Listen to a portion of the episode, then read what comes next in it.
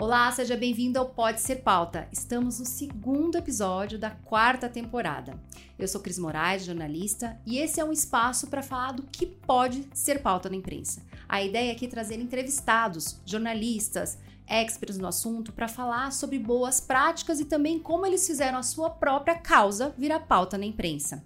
Eu já trouxe vários convidados aqui, jornalistas como Patrícia Maldonado, Helena Galante, a Letícia Vidica da CNN, o Maurício Noriega da Sport TV e experts como Gustavo Cerbasi, como os podcasters Chico Felite e Bárbara dos Anjos. Então tem assunto que não acaba mais. Se você ainda não ouviu um dos episódios ou temporadas, corre lá no Spotify ou no YouTube ou qualquer plataforma de áudio que você preferir e confere os episódios do Pode Ser Pauta. Tem muito assunto legal que pode te inspirar.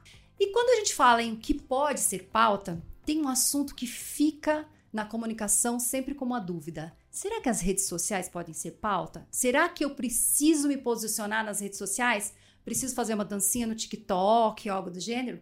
Para falar sobre isso, eu trouxe dois convidados muito especiais, a Clarice e o Diego, da Academia TikTokers. Sejam muito bem-vindos. Muito obrigado, prazer estar aqui. Olá, Cris, obrigada. É um prazer, uma honra estar aqui no Pode Ser Pauta, dividindo um pouquinho da nossa experiência, do que a gente já viu ser pauta, do que a gente acreditava ser pauta e não foi, e também um pouquinho do porquê que a gente incentiva tanto que os nossos alunos estejam presentes nas redes sociais, né? Então vai ser um prazer dividir aqui esse bate-papo contigo. É muito legal porque a gente, eu assim, fui da época de blogueira, né? Já tive meu blog e tal, até quando eu virei mãe a gente falava assim, ah, todo mundo que vira mãe vira blogueira. E eu não virei blogueira quando era mãe, eu fui virar, né, blogueira agora depois, é, quando eu voltei com da pandemia, tudo eu resolvi começar a me posicionar nas redes sociais, foi aí que eu encontrei vocês e o curso de vocês, que eu falei, olha, acho que é o momento de eu me reciclar. Vocês acreditam que eu dava uma disciplina de novas mídias lá em 2012? Olha só! Dez anos depois eu fui descobrir o curso de vocês. E eu acho que foi muito para também entender um pouquinho e saber como aplicar melhor isso para até para falar de comunicação para os clientes, né? Queria que você se apresentasse um pouco, Clarice. Eu sei que você tem aí um, uma, uma experiência grande na área de, de séries, tudo. Você fez para Netflix. Como que foi, né? É, conta um pouquinho da tua experiência e como foi chegar né, na academia TikToker. Ah, legal. É, acho que é contar um pouquinho, revelar uma história que ninguém gosta é. de contar muito, porque tem o lado bom e o lado ruim da história, né?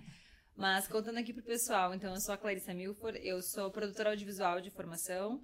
Isso significa que eu fazia séries, filmes, documentários para plataformas de streaming, que hoje basicamente são Netflix, Amazon Prime, NetNow, Claro TV, enfim. E com a chegada da pandemia, não tem empreendedor que não tenha sentido esse impacto da pandemia nos seus negócios, né? Então, naquele momento, ficou totalmente inviável de se fazer uma produção audiovisual que exigia que a gente tivesse aí 25, 50 pessoas no mínimo no mesmo ambiente para se conseguir gravar, então isso foi impossível. Eu tive que rescindir vários contratos, porque a gente estava no início de uma série para a Amazon, e me vi ali naquele momento com dívidas, com uma crise. situação de crise, uh, tendo que cumprir vários contratos que não estava no meu escopo de cumprir naquele momento e precisando achar uma maneira de sobreviver e de manter minha empresa de pé. Naquele momento o TikTok estava entrando no Brasil, então naquele momento, porque as pessoas estão nos ouvindo, nem existia Reels ainda, era uma época de IGTV no Instagram, Sim. o YouTube ainda muito focado naquela ideia de vídeos com produção de super qualidade em 4K, assim, o vídeo não era uma coisa tão acessível como ela é hoje, né? E o TikTok entrando no Brasil, assim, começando essa ideia de dar uma acessibilidade para qualquer pessoa conseguir produzir um conteúdo em vídeo. Eu comecei a usar aquela plataforma, falei, olha, pode ser que aqui tenha um nicho de mercado diferente, pode ser que isso aqui se desenrole numa coisa mais interessante. E comecei a literalmente zapear, que nem a gente fala, né, o feed procurando pessoas que estivessem usando aquela plataforma como uma visão de negócio um pouco mais estruturada. Porque tinha muita dancinha, como a gente sabe, tinha muito entretenimento, que é normal. Quando a gente entra no aplicativo, ele te entrega muitas coisas engraçadas, coisas que estão viralizando na plataforma. E à medida que tu vai identificando o que, que tu gosta, dando os likes no que, que tu gosta, os conteúdos que tu acha mais interessante, esse algoritmo também vai te entregando os conteúdos mais nichados, uhum. né? E aí, então, encontrei o Diego, foi por lá? Que falava. Foi por lá. Por lá? Uhum. Ah. Que falava sobre marketing digital nos vídeos. Eu falei, olha, gostei do que ele fala, acho que ele traz uma ideia legal, acho que ele pode saber como usar essa plataforma também de uma maneira mais interessante. mandei uma mensagem pra ele. Eu falei, olha, meu nome é Clarissa, é seguinte, já fiz isso, isso e isso, eu tô achando que essa plataforma pode virar aí um, um case bem interessante no Brasil. O que que tu pensa sobre isso? E mandei uma mensagem assim pra ele. E ele me respondeu super rápido. Falou assim, olha, tô com umas ideias aqui de criar um curso, já fiz algumas aulas, vamos fazer um Zoom. Daí a gente fez um Zoom e foi nesse momento que nasceu, assim, a Academia TikTokers. E então a gente fez um MVP na época, né, Diego? Que era um produto que, que Diego já tinha uma ideia de como fazer as aulas. A gente fez umas aulas assim bem introdutórias, bem para validar mesmo. Ainda no o infoproduto ainda tava se estruturando, né? Na época, a gente eu como que eu comecei, né? A gente tinha um curso de bolos, eu com a minha esposa, ela era expert. Ah. Então a gente ensinava como fazer bolos decorados, aquele chantininho, naked cake, etc. Mas qual que é a tua formação? Porque você fala que você é Ah. cientista da- da- das ideias, né? eu, a minha primeira faculdade que comecei a fazer era administração. tá. Aí eu larguei no meio. Que eu falei, ah, isso aqui eu tô aprendendo já trabalhando, eu tava, tinha as empresas da minha família, né? A gente é concessionário de veículos. Uhum. Falei, ah, não, não é pra mim, né? Não- prefiro trabalhar logo se for pra fazer isso, fazer uma coisa que eu gosto, né? Porque querer ser jogador de rugby. E Moleque, né? E aí eu falei, vou fazer educação física. Só que eu não quis contar, né, pros meus pais que eu me inscrevi, na verdade, em licenciatura, escrevi na errada, em vez da bacharel. Nossa. Aí agora eu preciso ir até o final, pegar um diploma logo e peguei lá o diploma. Só que isso aí, no fim, me preparou de certa forma para esse nosso mercado. Por quê? A gente aprende muito sobre dar aula. Nessa Olha o questão, Joel da, J aí, exemplo, né? Que... nessa questão da licenciatura, É, né? E eu sempre tive muito esse. Eu sempre fui bom. Eu acho que eu sempre gostei um pouco de palco, sabe? Tá. Era aquele cara que gostava de aparecer, que queria apresentar os trabalhos, que gostava de ser professor, de que, Uma ou não. facilidade de comunicação. Então eu né? gostava disso. E fui trabalhar com os meus pais. Depois disso, fiz uma pós em mercado de capitais, tudo a ver, né? Mas eu tava trabalhando lá vendendo carro e comecei a entrar nessa parte da internet, porque eu tava vendendo, cuidando mais da parte online e tinha a galera do offline. Isso fui estudando um pouco sobre isso. Na época, era época de Érico Rocha, começando, etc. Falei, ah, minha esposa vem morar comigo, vamos casar. Ela tava numa cidade que ninguém conhecia ela querer estudando para concurso público, tava meio triste, falei, ah, o que que você gosta de fazer? Ah, gosto de confeitaria. Então faz uns cursos, eu vou te lançar como confeiteira a princípio. E aí deu super certo, a gente fazia um marketing para ela crescer, ela ficou famosa na cidade. Ia no supermercado, a moça do caixa reconhecia ela. Uhum. né? A gente fazia bastante anúncio no Facebook na época, né? nem tinha Instagram. E aí a gente cresceu, cresceu, cresceu, criou um... daí as pessoas começaram a pedir um curso dela. Aí eu criei o curso online dela. E deu certo também. E aí a gente, nessa época da pandemia, foi a época que a gente teve filho. Tá. E aí, bem na época, eu pedi demissão da minha empresa lá, da minha família. Falei, ah, vou cuidar só dos cursos, tá dando certo, não quero mais trabalhar com isso. Saí da empresa familiar nossa lá. E aí, bem nessa época, minha esposa ficou grávida e minha esposa nunca gostou muito de aparecer nas câmeras, diferentemente de mim. Ela aparecia porque tinha que aparecer. Sim. Era diferente. Aí a mulher, grávida, tendo que aparecer na frente das câmeras. E mulher é mais Sem difícil, porque paciência. mulher tem aquela coisa que é, tem que estar maquiada. Não tinha filtro igual tem hoje, né? tinha que estar maquiada e não sei o quê. Aí eu tô gordo, eu tô, não, tô, não tá bonito, sei lá. E ainda com o marido, né? Que é um agravante. Porque o marido te filmando, querendo dar críticas, Uhum. é mais difícil ainda. Eu falei, ah, quer saber? Vamos, eu vou descobrir uma coisa pra eu fazer. E nessa aí, eu comecei um curso ensinando as outras confeiteiras a venderem também. Tá. Mas eu comecei a explorar novas mídias e uma delas foi o TikTok. E até que um belo dia eu postei um vídeo de um bolo lá da minha esposa e esse vídeo do bolo deu 40 mil visualizações. Sendo que eu tinha, sei lá, 12 seguidores. Eu falei, é, sabia quanto custava no tráfego pago essas visualizações. Uhum. Falei, aqui tem potencial esse negócio. Existe um alcance oculto aqui. Ah, eu lembro. Existe Vocês, alguma vocês, coisa. me, vocês me ganharam no alcance oculto. Existe alguma coisa aqui, né? E aí eu comecei a estudar tudo que tinha daquilo ali depois disso. No- a primeira vez que eu baixei TikTok, o Gary Vee falando, baixa TikTok, é demais, eu baixei. No mesmo dia eu deletei, falei, isso aqui é bobeira. Aí Nossa, eu outra- também. Eu, passei- eu baixei e falei, não, o que, que é isso? Daí eu testei nessa outra vez, uns quatro meses depois aconteceu isso. Nisso, eu comecei a estudar tudo que tinha de marketing digital sobre TikTok. Tinha pouca coisa, eram alguns gringos, brasileiros falando sobre isso, tinha uns três ali na plataforma, mas você via que era muito mais pessoas testando e contando o que estavam descobrindo do que alguém que realmente sabia qual que era o segredo da coisa. assim.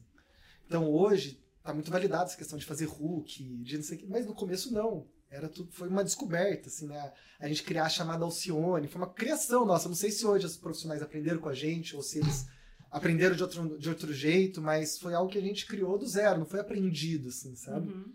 E nessa época eu tava postando vídeos que eu aprendi, eu ensinava e comecei a ganhar meus seguidores. Eu tinha lá, sei lá, uns 50 mil seguidores e a, a Clara entrou em contato.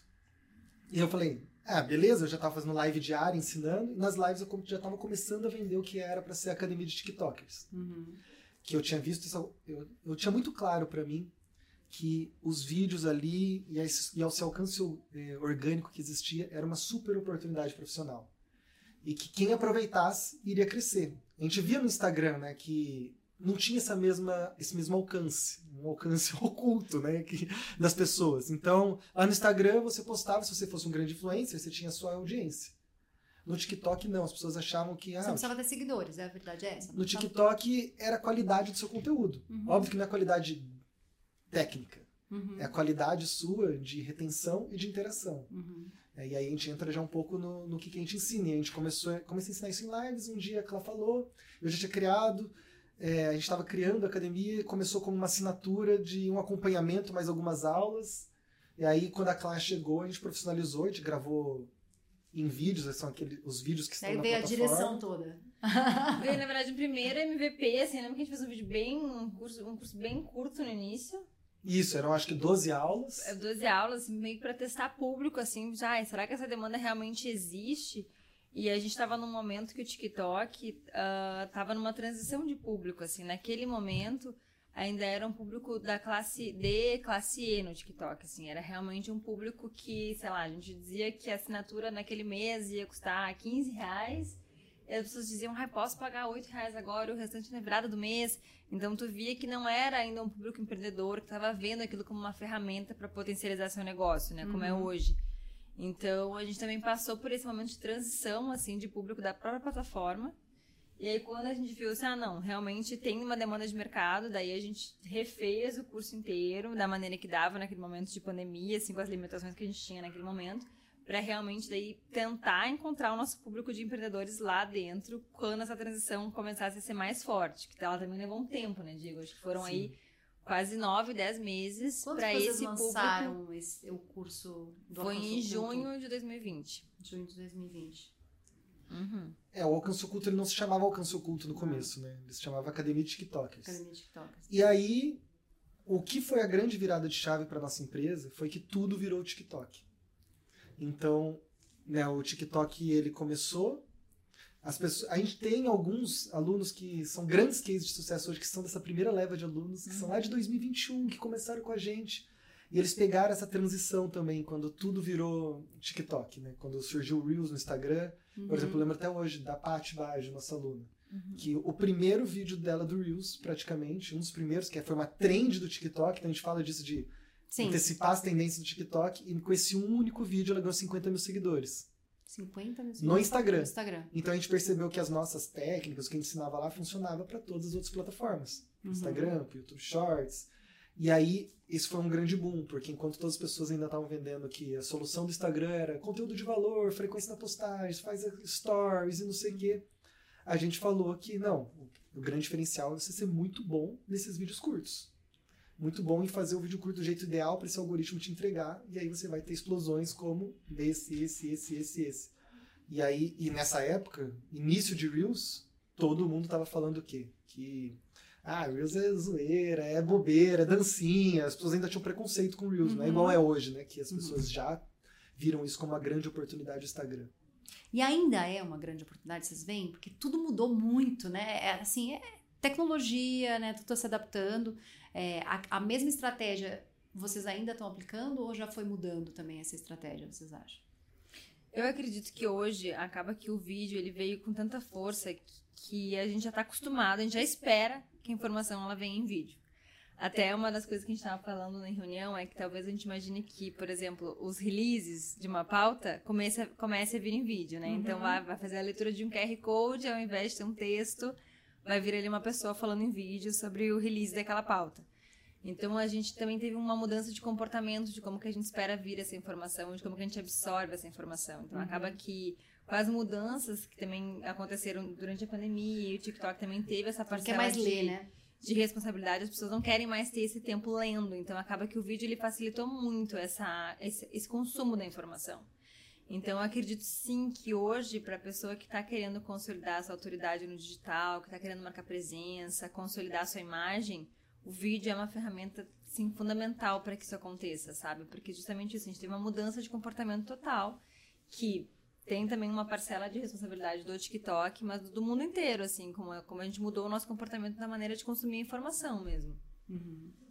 E, e, ainda continua, então, assim, tendo a, a, mesma, a mesma estratégia e a mesma força nos, nas duas redes, porque acabou que vocês absorveram muitos clientes também no Instagram. Eu fui uma das pessoas que eu falei, vou aplicar tudo no Instagram, ok? Sim. Que eu não vou fazer TikTok. É. Agora Sim. temos TikTok do Pode Ser Pauta, a gente colocou, porque vai colocar vídeos cortes. Talvez eu falei, não, eu não, eu não consigo. Sim.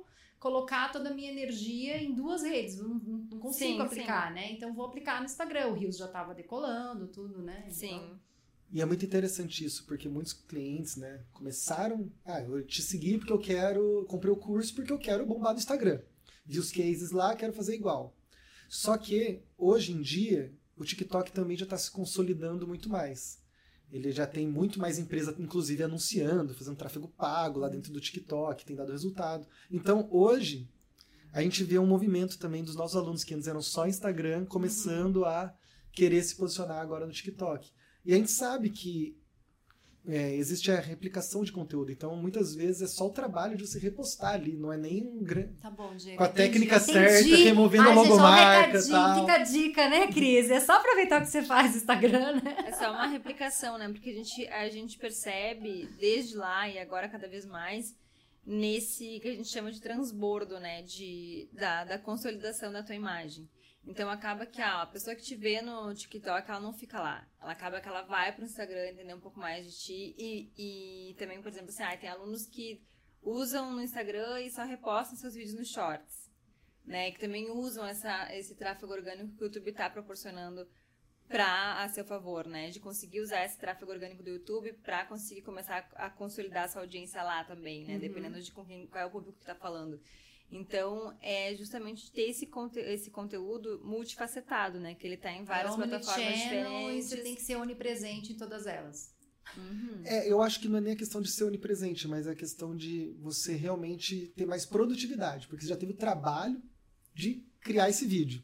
Então, por que não aproveitar ele o máximo possível, já que ele foi criado, assim? Uhum. Então, a gente pensa muito nisso. E a gente tem muito aluno que é... Nosso público-alvo é um empreendedor, profissional liberal, né? É, não são nem as super grandes empresas, apesar de a gente já ter atendido lá o Mercado Livre. É a pessoa que vai fazer por ela mesma, é do yourself, é, né? É, é muito mais a pessoa é vai fazer por ela mesma. É muito mais o empreendedor, né? A gente atende, já atendeu empresas como a Microsoft, a Crocs, a Live Life, a Vivo, mas hoje o nosso público geral, assim, é uma pessoa que é o, empre... é o empreendedor. Que na verdade, se não é ele, é ele mais duas, três, quatro pessoas que vão produzir aquele conteúdo ali. Uhum. Então ela já teve aquele trabalho, né? Então muitas vezes também, ó, desses conteúdos aqui, quais conteúdos que tem mais a cara a linguagem no TikTok, que tem mais a linguagem no YouTube. Acaba que o Instagram hoje ele ainda é o marketplace mais reconhecido para quem quer fazer uma venda direta, para quem quer vender seu serviço, ele ainda é uma plataforma muito reconhecida por isso. Uh, mas é bem como o Diego falou, tipo assim, o, o mais trabalhoso já está feito, que é a criação desse conteúdo interessante, que é a edição desse material, que é ter esse material para divulgar, né? Aí no Instagram as pessoas ficam pedindo curte, compartilha, manda. O TikTok já não tem isso, né? Ninguém pede, não, não tem um pedido assim, né? De... E acaba que o, o algoritmo do TikTok ele ainda entrega muito mais do que o Instagram e que do próprio YouTube, né? Ele ainda tem uma entrega orgânica muito mais agressiva do que as outras plataformas, né? Então, realmente é uma plataforma que a gente acredita muito que vale a pena olhar com carinho ali e dedicar um tempinho para repostar esse conteúdo. E quem fica bom no TikTok geralmente vai bem nas outras. É bem difícil. Às vezes um, um de Instagram, uma pessoa que é muito boa no Instagram não consegue bem no TikTok. É. Mas geralmente a pessoa que é boa de TikTok ela é muito boa em todas, assim. E eu vejo, por exemplo, o Rafa, que é nosso aluno lá, que ele vende mesas rústicas. Ah, eu vi o episódio dele, eu amo. Porque uhum. eu achei que foi um exemplo, porque ele vende mesas que são caríssimas, aquelas de fazer aquela pintura uhum, e tal. Eu falei, ele falou, eu vendo pelo TikTok uma mesa de tipo 8 mil reais, né? eu falei, não, é possível. E ele falava, e ele é o contrário, dele era o preconceito com o Instagram, que fala, não, no TikTok o povo me curte, o povo compra, e no Instagram não. Uhum. E daí mudou. E aí eu falei, não, mas seu vídeo já tá feito, reposta lá no Instagram e tal. Daí, ah, mas. E aí ainda tinha um problema, que a conta dele, por algum motivo no Instagram, o Reels tava bugado, não tinha Reels. Ficava Ah, IGTV até hoje. Não ficou um tempão só GTV. Aí ele falei, mas continua postando, né? Daí agora meio que virou pro Reels dele, daí falou, ele começou a postar. Aí agora esses dias ele fez uma leva de acho que de 20 vídeos. E ele passou lá de 10 mil seguidores, que é o que ele sempre teve no Instagram, pra 40 mil. Numa leva de repostagem de 20 vídeos dele de sucesso que já tinha dado certo na outra plataforma. Então um vídeo que já é bom lá, e quem fica bom de Não gancho. pode, não pode ter ranço, né? Não pode ter ranço de nenhuma, né? E aí hoje ele já falou, não, é realmente foi bom eu ter repostado no Instagram. Mesma coisa, a Diana, que é vendedora de hot dogs da minha cidade, lá de São José dos Campos. Ah, Ela vende hot dogs, junk food, né? E ela fala, melhor hot dog maluco de São José dos Campos, sei o quê. Ela é muito boa. E ela faz vídeos que eu, eu adoro os vídeos dela, excelentes. É, e ela tava também, só Instagram, só Instagram, ela é o inverso. Falei, ah, reposta no TikTok, Diana. Ah, é verdade, eu sempre esqueço. Ela repostou um vídeo. Nossa, ainda bem que eu repostei, ganhei 50 dólares nesse vídeo. é, porque tem uma. Porque eu, agora também tem isso, né? Muitas plataformas estão monetizando por visualizações, né? YouTube, TikTok e dizem lá, as, né, a galera tem falado que parece que em novembro desse ano vai chegar pro Instagram aqui no Brasil a monetização. monetização por visualização, né? E uma coisa que muitas dúvidas, até aqui a gente tem essa dúvida, mas muitos clientes me perguntam, às vezes eu tendo muito médico e tal, ai, eu tenho que ter um Instagram da clínica e meu, porque as pessoas querem 50% de vida pessoal, ai, não quero expor minha vida pessoal, então eu uso no meu Instagram, eu tenho que dar da clínica. O que, que vocês acham em relação a isso, assim? Colocar energia numa, numa conta só, distribuir, é, qual é, assim, a visão de vocês em relação a isso, né? Sim, eu acho que assim, hoje tempo é nosso ativo mais precioso, né? E eu acho que as pessoas quererem administrar dois perfis é loucura completa. Fazer estratégias e vídeos e Eu acho que é uma loucura completa, assim. Eu entendo que ainda tem uma- essa visão de, ah, mas eu não quero mostrar minha vida pessoal, eu não quero ah, revelar algumas coisas, mas eu acho que tudo é uma questão de é um recorte, né? O que tu mostra, inclusive quem tem perfil só pessoal, por exemplo, o que tu mostra ainda é um recorte da tua vida pessoal, né? Ainda tu decide o que, que tu vai mostrar, o que, que vai aparecer ali no teu dia a dia. Então, acho que é basicamente fazer essa seleção estratégica de, olha, o meu público, ele tá interessado em quê? Quais são os outros interesses que ele tem? Então, sei lá, um médico, por exemplo, digamos que seja um médico cardiologi- cardiologista.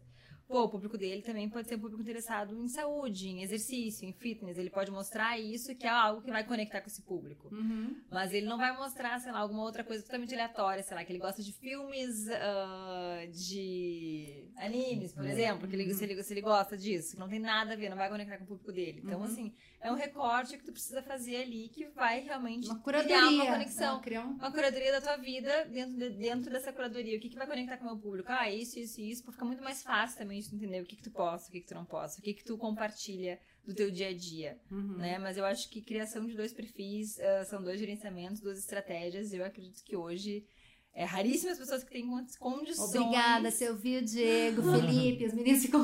Não, você tem que fazer o Instagram, tu pode ser pauta. Eu falei, eu não vou fazer Instagram. E não eu vou dizer que eu acho que fica até um pouco confuso pro público, assim, sabe? Tipo assim, ah, eu entro no, no corporativo ou eu entro no pessoal? Tipo, onde que eu busco essa Onde eu, informação? subo, onde eu sigo, né? Eu acabei com o meu Instagram pessoal, eu falei, eu virei a chave ali no pandemia e falei, não, agora eu vou ter um. E, gente, quem me segue aqui é minha vida e minha, minha, minha É. profissão, entendeu? É Exato, isso. exato. E o que a gente fala é sempre assim, ah, você vai postar uma coisa muito aleatória da sua vida, tenta trazer um contexto, assim, do, do profissional, porque não adianta também criar vários vídeos, então vai, vai criar vários vídeos, deu como médica. Daí do nada eu posto um vídeo do meu cachorro. Além de cair uma redução de algoritmo de visualização, porque é óbvio que vai cair, porque meu público não tá tão conectado com aquele assunto, ah, também tem uma questão de quebra ali, né? Não é o que o teu público tá esperando. Então tenta dar uma contextualização de, olha, nos meus dias de folga, como eu sou médico, sou muito tensa, então é legal eu dar uma passeio com meu cachorro, é uma coisa que me desestressa, sabe? Tenta dar uma contextualização naquele conteúdo pra não acabar com o teu algoritmo ali naquele momento e pra conseguir fazer uma conexão com, com o porquê que teu público te segue, né? Eu tive um exemplo desse aí, eu acho que não lembro se eu falei quando eu fiz o curso com vocês, foi isso, porque eu falei, ah, eu gostava muito de planta, eu gosto de planta e tal. Aí um dia apareceu um áudio que eu achei super legal e eu dublei o áudio, né? Mas nem parecia, eu dublei gravando as plantas de casa e tal, não sei o quê. Viralizou, deu 70 mil views. E começou a vir seguidor, que eu falei, que que é isso? Aí eu falei, não, eu não vou É das Aí eu falei, nunca mais eu faço vídeo de planta, eu não sou uma, não sou da área de É. planta, eu sou de comunicação, não adianta eu atrair gente que não é, né, o meu nicho, porque não vai dar engajamento. E às vezes, assim, é igual você falou, até dá certo. Só que daí o algoritmo começa a ficar meio confuso. Falar, ah, beleza, então o próximo vídeo dela eu vou mandar pra galera de planta. É, Porque o algoritmo é um, vamos dizer, um robô. As pessoas, a gente culpa o algoritmo, mas o que, que ele é? É um robô altamente treinado para mandar vídeos super interessantes para as pessoas continuarem na rede social. Sim. Então, mais tempo, mais tempo, mais tempo. É, então ele né? pensou, poxa, é, a galera, quando ela posta coisa de planta, a galera ama. Então, próximo vídeo, a galera de planta eu vou mandar em peso. Daí você manda um negócio lá. Da área de comunicação, a galera de planta não curte, o vídeo É, flopa, daí dá aquela desmotivada. é, então Exatamente. isso, então não vai, né? Agora, sobre a estratégia de ter dois perfis, até pode ter se for na estratégia de apenas compartilhar, né? Então, se os seus funcionários quiserem apenas, ah, beleza, quero fazer um outro perfil só do podcast, e esse perfil a gente só vai pôr os cortes. Só que a gente compartilha nos dois, inclusive agora, Agora tem. tem collab com três, né? Agora. Tem- Agora até tem quatro, né? Quatro, né? Tem quatro. Tem quatro, né? Então, coloque em collab no seu e no deles, os cortes, e o outro e os outros você Mas não coloca dá só pra no seu. despender energia, né? Mas é ruim despender energia. É bastante desgastante. Por exemplo, assim, na academia, a gente tem um perfil da academia de TikTokers. E o, perfil- o Diego tem o perfil dele, eu tenho o perfil meu. Mas o nosso foco é em criar conteúdo para os nossos e a gente compartilha com a academia. Assim, acaba que é um grande, uma- um grande local de compartilhamento de conteúdos nossos, né? A gente até considera que foi um erro no começo a gente ter, em alguns momentos, focado nele, né? Porque acho que a nossa autoridade é mais irrelevante do que o nome da empresa nesse momento pra gente, assim. A gente até quer se consolidar como uma escola e conseguir depender menos da nossa imagem, né? Mas a nossa imagem também atrai muitos negócios, né? Acaba que hoje o nosso negócio é muito atrelado à nossa imagem, né? Sim. Então, É, eu tenho um exemplo. Quando eu comecei a agência, há 11 anos, eu também fiz o meu nome, ah, botei, botei CM, mas era Cris Moraes, e eu registrei essa minha marca. E as pessoas me conheciam com esse nome. Eu falei, eu vou criar um outro nome, se a agência é minha e tal. E no final, Uhum. nessa transição, todas as pessoas voltaram a usar o próprio nome, né? Como Sim. marca, né? Então é uma. As pessoas contratam muito pela pessoa, né? Por mais que tenha uma marca por trás, tem uma pessoa. E agora, fazendo uma pergunta para vocês assim, que foi isso. Por que é, por que eu, por que as pessoas, o empreendedor tem que ter uma presença digital nas redes sociais? Explica pra eles do ativo virtual, né? Ah, bom, eu acho que hoje a gente tem uma, um momento, assim, um contexto que a gente está vivendo que acaba que a rede social ela virou um espaço muito de validação. Né? Então, eu até brinco com o dia que eu falei numa aula. Eu falei, olha, antes de eu entrar nessa aula aqui, minha mãe me pediu indicação de um médico, de um especialista.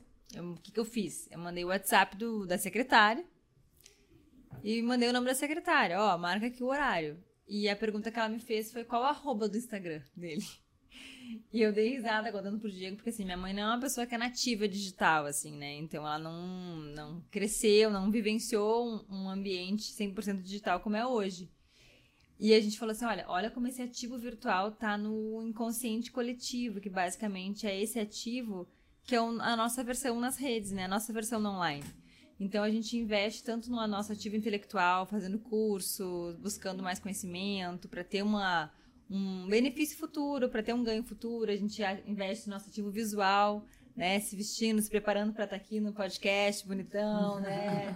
Ah, então tem gente que tem loja, que investe em ativo físico. Aqui vocês têm aqui espaço super legal para o podcast. Então, querendo não, é um ativo físico de vocês. Mas o quanto hoje a gente está investindo nesse ativo virtual, que acaba que é a nossa energia, a nossa cara no online, né? E infelizmente, sim, hoje a gente acredita que é super necessário, porque é bem isso, assim, eu te dou uma indicação agora, talvez a primeira coisa que tu vai fazer é procurar essa pessoa no digital. Pode ser no Instagram, pode ser no Google, pode ser no TikTok, enfim, mas a primeira coisa que a gente faz é dar uma olhada nessa pessoa, como é que ela é no digital, e se ela tem seguidores, se ela é, se ela fala legal, como é que ela tá posicionada. Acaba que virou uma forma de validação. Então, hoje, para um profissional, especialmente quem é um empreendedor, um profissional autônomo, não estar no digital é quase como desaparecer Não do mapa, né? né? É quase como não né? existir, assim. Então, sim, é uma necessidade muito importante dar essa atenção para de que forma que você quer estar posicionado, como que você quer transparecer mesmo a sua imagem nessa versão online. E o, daí pode vender o peixe aqui, né? O curso ajuda muito a ter essa virada de chave, né? Do, do zero, a pessoa não precisa saber do zero, né? Com o celular ela consegue fazer. Sim, Bons então, vídeos, o que, né? que acontece, assim, ah, eu, falando aqui agora, revelando pra Cris, assim, a vida inteira eu tive nos bastidores, né, Cris? Eu nunca Sim. fui pra frente das câmeras. Então, assim, lá, quando iniciou a pandemia, quando eu me vi nessa necessidade de remodelar meu negócio, falei, putz, vou precisar ir pra frente das câmeras. E aí que foi o... Desafio. Pega pra capar, né? Porque Altamente crítica. muito crítica comigo, não gostava da minha voz, dos meus trejeitos, dava muito branco, dava o play ali e já não lembrava nenhuma palavra do que eu tinha que falar. Então, a criação do método de como fazer uma pessoa que realmente não tem nenhuma amizade com as câmeras e conseguir criar um conteúdo de uma forma que seja confortável, que não pode ser um sofrimento, né? De uma forma que seja confortável e que esse conteúdo traga resultados, realmente foi um, um grande guiador, assim, do método. E quando a gente já tinha feito algumas testes do curso, eu falei, Diego, uma coisa que me incomoda muito é a questão do tempo. A gente está falando hoje com profissionais que não têm tempo para criar esse conteúdo. Né? Normalmente são pessoas que têm uma rotina super corrida e que fazem o seu conteúdo no terceiro turno, né? Quando chega em casa, ou final de semana, quando tem um tempo, consegue gravar. Então, como é que a gente pode, dentro desse método que a pessoa vai começar a criar os vídeos, conseguir fazer um método que a pessoa consiga criar em muito pouco tempo? E aí a gente chegou na solução dos oito minutos. Que hoje, dentro do método Alcance Oculto, a ideia é que você consiga criar todos os vídeos que a gente ensina lá em oito minutos, justamente para conseguir caber nessa agenda do perfil de público que a gente atende hoje, que é esse empreendedor, esse profissional autônomo. E esses oito minutos, eles não saíram do nada, né? Eles vieram de um teste realizado pelo Diego aqui de fazer 100 vídeos em um dia. Ah, então... eu acho que eu vi esse desafio maluco aí. Uhum. É, isso virou pauta. é, isso virou pauta. E uma das formas, inclusive, né, da gente virar pauta na internet é fazendo coisas que ninguém fez, ou que todo mundo acha que é o contrário, né? Então, Uh, basicamente o que falavam é que você tinha que postar um vídeo por dia, no máximo. O ideal era três por semana. Essa era a, a regra, pra, regra padrão, do mercado, assim. né? Que todo mundo vendia como a fórmula do sucesso. Uhum. E eu fiquei instigado com isso. Será que é mesmo, né? Será que é isso? Será que eu vou perder? Será que eu sou cientista maluco das redes sociais, né? Eu falava. E, e eu falei, vou testar. Daí eu vi um gringo fazendo vídeos num dia, assim. Acho que ele fez 127 vídeos na época. Ah, vou fazer também, vamos ver o que vai acontecer, né? Aí Mas aí você fez aleatório. Eu falei assim, ó, vou fazer o primeiro falando o que eu fazer, aí não vai ter volta. que eu já declarei para audiência e para mim, assim, hoje parece simples o que eu fiz, mas para mim na época era muito ousado, porque eu nunca, eu não, a gente não tinha uma super relevância ainda na época.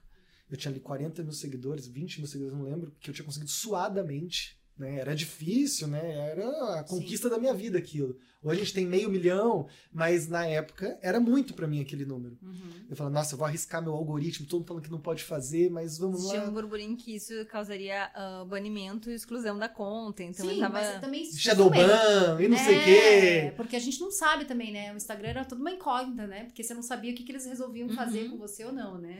Exato. Daí eu falei, ah, eu lembro de eu fazer a sensação, né? Será que eu dou play aqui, de postar, né? Eu já tinha feito vídeo e tal, Você editado. fez automático no... nos dois, no TikTok e Não, no isso foi só no TikTok. Acho só que TikTok. isso nem tinha Reels ainda, não né? Tinha tinha Reels ainda, tá. Aí eu tava.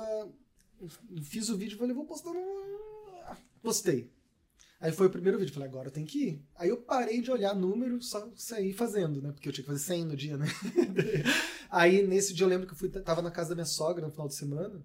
Daí eu falei, ah, beleza, Cris, você, que é a minha esposa, né? Você cuida do Luigi, você que é minha sogra, hoje eu só vou fazer vídeo. Mas você estava fazendo vídeo do que daí? E aí que da é legal, planta, porque a gente abelha, testou da... todos os nossos métodos, porque não podia ser um vídeo Aleatório. que não fosse interessante, tinha que, ser, tinha que ser interessante, tinha que ser no meu nicho, tinha que ser minimamente, tinha que ser relevante para o meu público, minimamente editado, minimamente com uma descriçãozinha no vídeo. A legenda. Então era. Eu já tava junto, vocês já estavam juntos. Já. Então era oito minutos por vídeo para ter a ideia. Não ajudou? Eu não ajudei. Ter a ideia, editar, postar.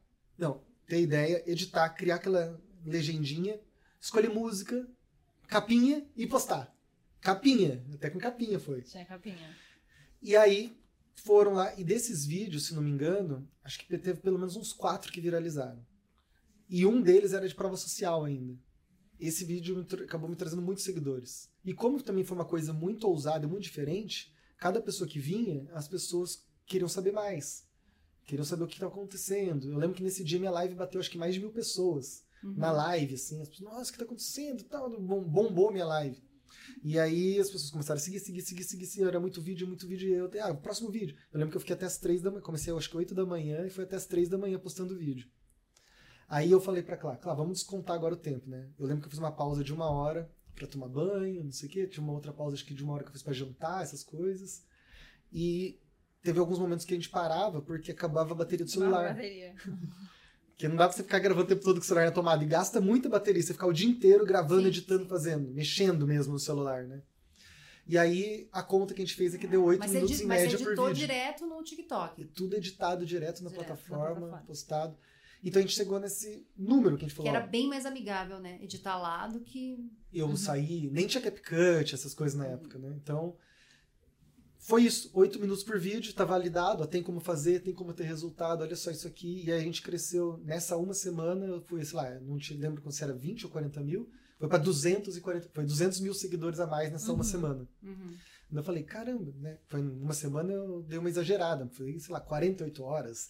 Aí eu ficava fazendo vídeo assim, ó, 48 horas depois você faz 100 vídeos, o que, que acontece com o seu perfil? Eu mostrava um print desse cara, ô louco, não sei o quê. Aí eu criei um desafio na época, falei, ó, desafio do 100 em 1, né? Que era fazer 100 vídeos em um dia. Aí eu usava hashtag, um monte de gente começou a usar também, a fazer. E deu certo também para outras pessoas, para outras não. A gente debateu por que, que deu errado, para quem deu errado, por que, que deu certo.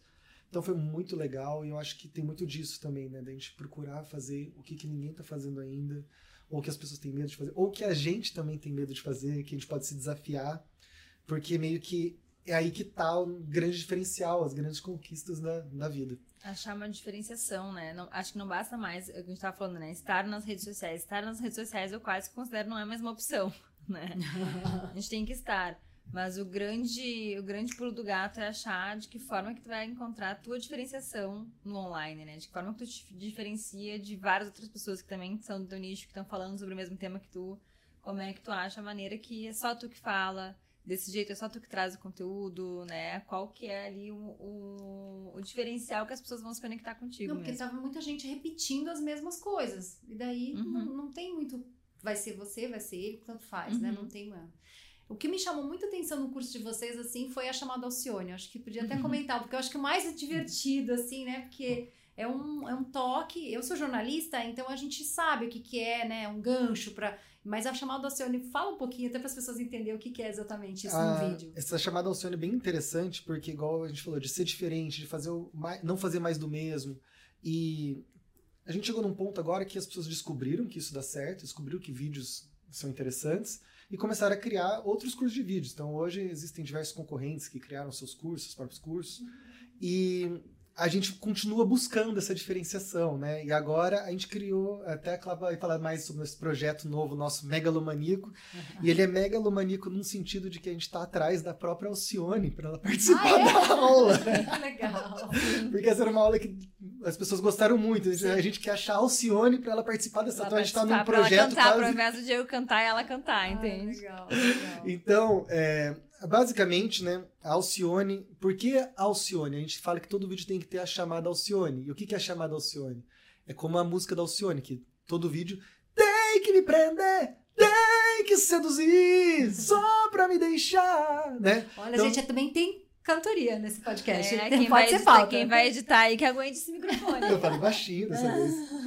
E na gravação, né, do nosso curso, toda vez que eu vou cantar, o pessoal já, já tira o microfone, já, porque acaba can- cantando mais alto, né? O microfone tá alto. Mas é um pouco disso. Todo vídeo, o início dele tem que ser muito impactante, tem que prender, né? Tem que seduzir as pessoas. Pra não dar os. Passar, né? Passa. Que a pior coisa que pode acontecer é a pessoa passar. E tem eh, até um guru famoso do marketing, né, David Ogilvy, e ele fala que dos, de cada um dólar né, do gasto numa campanha de marketing, ele fala que 80 cents na manchete. Né, que na época dele era manchete ainda, né? Então, só que no vídeo o que é a manchete, né? A headline, né? É Uhum. a primeira frase. E a gente até que tá categorizando agora nesse novo curso. A gente fala que são sete manchetes, mais ou menos, que você pode ter sete headlines. Então tem, tem a sua headline, porque às vezes você chama atenção pelo que você fala, ou você chama atenção pelo que está escrito, você chama atenção pelo como está vestido, ou a pessoa que está no vídeo é famosa, e as pessoas copiam um vídeo que um famoso está fazendo. Mas ele só viralizou porque a cara dele é um famoso fazendo. A gente pega a Giovanna Antonelli lá, que tá Uhum, viralizando, uhum. fazendo um negócio meio motivacional. Sim, sim. Mas vai pra você fazer o vídeo igual dela, É, você não vai dar certo. nada. É porque é Eu ela fiz a fazendo. canela que não deu nada, entendeu? que ela faz todo mês. Não, a gente, claro, tem umas coisas que a gente gosta e você fala, ah, vou fazer, mas claro que não é, né? É- É algo original. Às né? vezes é porque é a cara dela. Não Sim. é o que ela tá falando necessariamente, mas ela Porque o falando. gancho é, é a persona, né? Sim, O gancho é ela, sim. no caso dela. né? Então tem diversos ganchos que às vezes não necessariamente é o que a gente tá falando. Mas o que a gente fala e o que a gente escreve ainda é o mais forte. Legal. E, Clarice, você estava assim, é, no auge da academia. Quantos alunos vocês já formaram? Vocês assim, tem uma ideia? Mais de 20 mil alunos a gente já 20 formou. mil. Uhum. Nossa. E daí vocês têm vários grupos, né? Eu sou lá no número do grupo lá, nem me lembro mais o número lá. A gente né? tava no 104. agora. 104. É, 104 grupos. É. Porque uma das coisas que a gente percebeu, Cris, foi que quando o nosso aluno ele entrava, como o nosso aluno ele tem um perfil de ser uma- um empreendedor acima de 35 anos, ele não é um nativo digital, assim, ele não é um jovem de 20 anos querendo usar o TikTok, querendo usar o Rios pra, ah, uma coisa legal aqui que eu vou, vou postar. Né? É um- É um empreendedor muito focado em usar aquilo para potencializar o seu negócio. É a pessoa que não gosta de vídeo. né? É. Então, assim, a gente percebeu que a gente precisava dar muito suporte para essa pessoa, assim, que não bastava só o curso, não bastava só aquele. Sim, porque aquele... envolve a técnica, meio umas, tipo, né? Um... Muitas vezes é uma dúvida com relação a um botão, muitas vezes é até um motivacional, muitas vezes é uma tipo assim, nossa, hoje eu tô bloqueado, tô sem nenhuma ideia, né? Então, assim, isso são coisas que ali a nossa plataforma, enfim, onde está a aula sediada, não consegue atender tanto. Então, o- os grupos, eles serviram muito para isso, pra gente conseguir também dar o suporte nesse sentido, assim, pra, porque para muitas pessoas o vídeo não é uma coisa natural, não é uma coisa que ela faz com prazer ainda, né? Mas é algo que ela tá ali disposta a fazer pelo seu negócio. Então, assim, o nosso atendimento dos helpers, que a gente chama que são ah, os nossos especialistas que ajudam os alunos, de conseguir dar a motivação naquele dia que tá mais difícil, de conseguir sugerir uma ideia, de conseguir ajudar numa questão técnica que tenha surgido no momento da edição. Olha, não consegui fazer esse efeito, mas eu consigo fazer. Então, o helper tá ali pra conseguir dar esse atendimento, né? Então, sem dúvida, os helpers ali, o atendimento pelo WhatsApp, foi um grande diferencial também que fez o curso ter tanto crescimento em tão pouco tempo. É, a gente até começou a- com grupos de WhatsApp, né? Que acho que aí agora a gente começou a remover um pouco esse lance de grupo, a gente entendeu que é o atendimento mais individualizado até Fazia mais. é até mais resultado, positivo, assim, sabe, para os alunos. Então a gente começou a fazer onboarding, a pessoa compra o curso, a gente pergunta qual que é o seu arroba. Uhum. Aí nisso a gente já tem uma meta com a nossa equipe de pessoa ser ajudada em sete dias em alguma, outra, alguma coisa extra. Ela já tem algum resultado, né, em sete dias, para que também ela consiga se manter motivada. E você teve bebê há um ano, você tava no auge do curso, teve bebê. É porque eu falo isso, porque assim, acham que às vezes ser mãe você não consegue fazer mais nada. Você- a empresa de vocês mais cresceu quando você tava tendo seu bebê, né? Sim. Como foi ser mãe, empreendedora, maluca? É um desafio, assim, e eu acho que serviu também muito para essa ideia que, que eu já tinha antes e agora mais forte ainda dessa questão da gestão do tempo, né? Então, assim, o fato de conseguir fazer um conteúdo muito rápido se tornou ainda uma, uma missão mais forte na minha vida, porque agora, se eu já tinha pouco tempo antes pela quantidade de trabalho, agora com meu filho Pedro, esse tempo ainda, ainda mais reduzido. Né? Então, como conseguir criar um conteúdo que eu gosto, que se identifica com o meu público no, no curtíssimo tempo que eu tenho, né? Então, o fato da vinda do Pedro e de conseguir fazer essa gestão e de conseguir que o método que a gente pratica, que a gente ensina, caiba nessa agenda do, do empreendedor, se tornou algo ainda mais minha missão de conseguir fazer acontecer, porque realmente para quem é mãe e para quem ainda pre- empreende no negócio, o tempo é uma questão muito escassa. É, e como, né? Mas você, depois de 14 anos no mundo corporativo, não sei, não sei se era corporativo, mas assim, você se vê voltando pra fazer séries pra. de para fazer séries, ah, enfim, então, acho que a gente pode contar um pouquinho agora da- do nosso projeto megalomaníaco, Ah, então assim, conta, que é conta. basicamente a pergunta final também que tu vai nos fazer, que eu gostaria de ver como pauta, né? A gente chegou num momento do, do curso do Alcance Oculto que a gente olhava pra ele e falava assim, nossa, nesse tempo, desde que a gente lançou o curso, a gente também aprendeu muitas coisas, né? Os alunos também nos ensinam muito. Uhum. E a gente teve muitos aprendizados com as próprias plataformas. E como mudou isso, né? Porque acaba que as plataformas também foram mudando ao longo do tempo, à medida que os conteúdos foram evoluindo, à medida que as pessoas também foram se acostumando a, a consumir esse conteúdo em vídeo, em tipos de vídeos diferentes, formatos de vídeos diferentes. Antes as trends eram consumidas de uma maneira diferente do que é hoje. Então a gente também foi, foi aprendendo ah, com os alunos, com as experiências, com os nossos cases. E aí a gente tava conversando muito sobre qual é o próximo passo da academia, né? Tipo assim, pra onde a academia vai agora. E aí, então, conversando bastante, a gente falou assim, olha, acho que a gente tá pronto pra dar um... pra refazer esse curso de uma outra maneira, pra fazer o alcance oculto em uma nova versão. E aí, então, eu falei, olha, Diego, acho que a gente tem que aproveitar melhor toda essa minha expertise de produção de séries, de como fazer isso. E aí, a gente, então, Cris, fez um curso, que a gente está chamando ele de megalomaníaco, porque ele é praticamente uma produção Netflix, assim. Tá. O curso, ele tá sendo uma produção original da academia.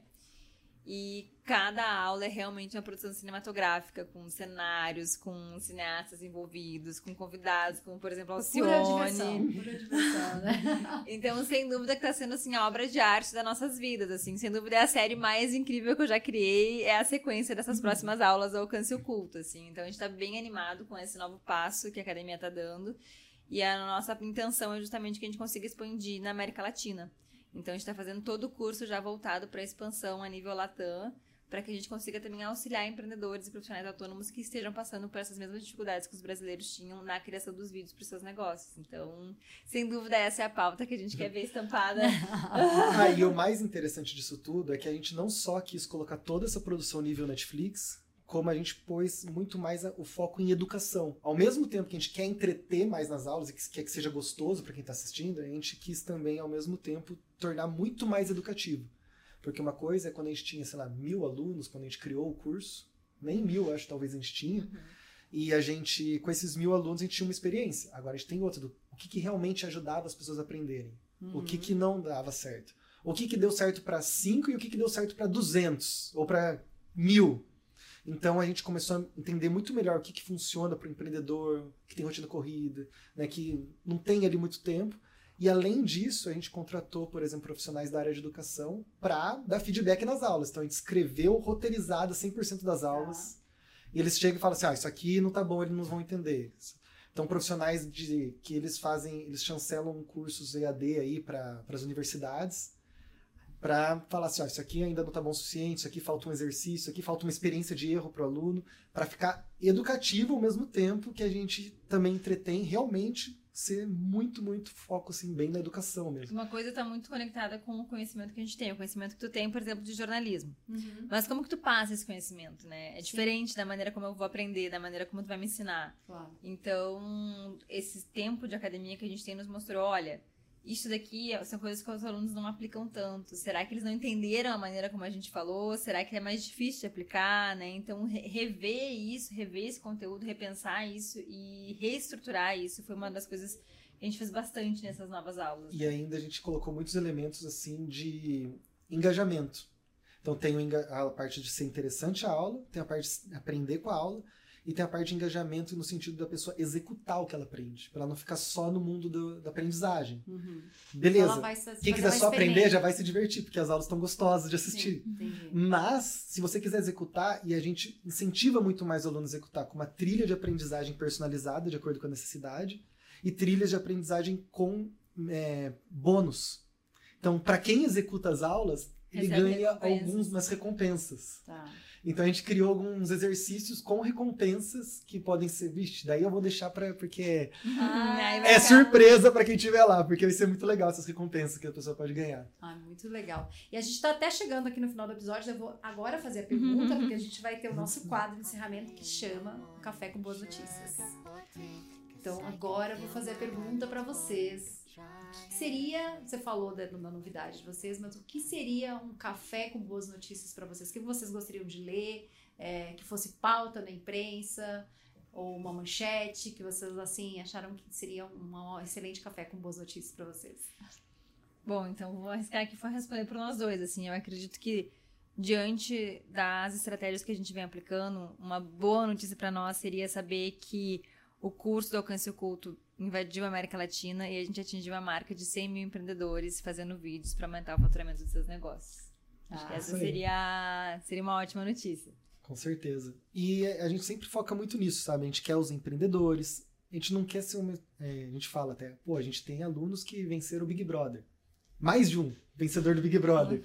Só que a gente não fica comentando isso, por quê? Porque não, é, não são esses os cases que a gente quer divulgar. A gente quer mostrar aquela pessoa que nunca teve sucesso na rede social, ou que a rede social mudou o negócio dela, que era uma pessoa comum.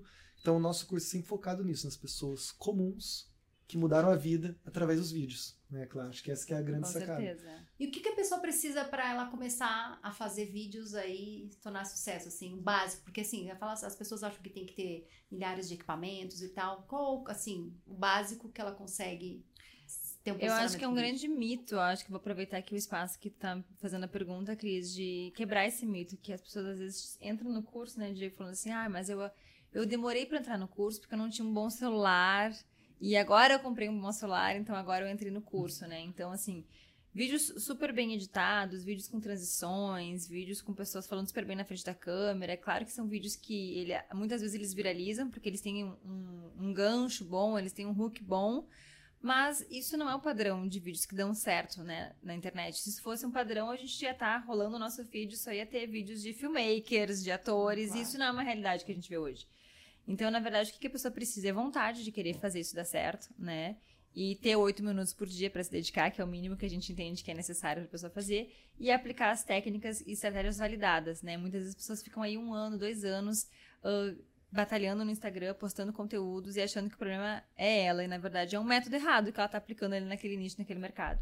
Então, acho que basta isso, assim, é ter um celular, não precisa ser o melhor celular, não precisa ser um super celular com uma super câmera, e ter uma vontade de fazer dar certo, e ter oito minutos por dia já é mais do que o suficiente para começar a dar certo nas redes. É ótimo, ótimo, ótima dica. É, é, as pessoas sempre acham que vai gastar muito, tem que ter luz, tem que ter isso, tem que ter aquilo, né? Então, no curso, vocês até ensinam como, né, seguir uhum. alguns passos para conseguir fazer isso. Sim, a gente está com bastante foco em, ah, por exemplo, vai ter um, um curso ou um módulo, aulas sobre equipamentos. Mas ainda assim vai ter qual é o equipamento mínimo viável? É só seu celular. Uhum. Ah, quer investir em luz? Qual é a luz ideal? De acordo com o seu orçamento. Ah, quer uhum. investir em microfone? Qual é o microfone ideal? Exato. De acordo com o seu orçamento. Uhum. Porque não são necessários, né? São complementaridades que tu pode adicionar ali.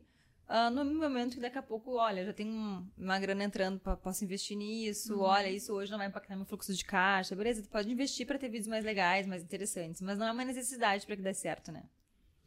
Legal. Olha, muito, muito obrigada. Agora é o momento de jabá aí, vou falar suas redes sociais, fala por onde se encontra, mais dicas. Bom, então, para quem quiser nos encontrar, o perfil da escola é Academia de TikTokers. Lá vocês vão encontrar mais informações sobre o curso do Alcance Culto, vários depoimentos de alunos. Para quem quiser contatar a minha e o Diego, as minhas redes é arroba Clamilford e o Diego é Diego da Vole, arroba Diego da Vole. Já fiz super propaganda. É, Diego. Ah, já Pode falar, Diego. Não, mas é isso mesmo. É tá isso, tá o perfil do Diego. Legal. Muito, muito obrigada. Isso é uma honra aqui. Eu acho assim, a experiência que eu tive com o curso foi super positiva. Eu compartilhei com a equipe e tudo. Eu falei, não, Ai, agora eu preciso. Porque a gente gosta de. Quando você só fala, eu falo para os clientes, só quando eu falo é, é diferente. Quando eu trago outras pessoas para falar aqui, traz uma visão. Então, assim, as pessoas uhum. às vezes falam, ah para de ser blogueirinha, né? Uhum. Olha o preconceito, que isso? Vamos baixar o preconceito aqui, Cris Faca na Bota, para com essa história de blogueirinha. Tem que ter presença digital. Vocês ouviram aqui os experts. É importante. Então aproveita, já segue lá no Instagram crismorais.pr, no YouTube uhum. Cris Moraes e no TikTok. Pode ser pauta que a gente vai postar mais, prometo, tá? No TikTok, no Twitter. Ficou compromisso aqui agora. Ficou compromisso. Não, eu agora eu já tô, assim, seriamente pensando em, em entrar mais no TikTok, né? Mas aproveita e aproveita também para avaliar o podcast, para assistir todos os episódios. Tem muitas dicas e essa aula hoje tá. Essa aula, que foi uma verdadeira uhum. aula, esse episódio tá muito interessante. Então compartilha também com mais gente que precisa ter algumas ideias para entrar lá na Academia TikTokers e aprender como se ter uma presença importante nas redes sociais e fazer também render, né? Essa é a ideia, né? Exatamente, essa é a ideia. Obrigada, Cris, pelo convite. Foi um prazer estar aqui contigo. Obrigada, obrigada. Obrigada e até o próximo episódio.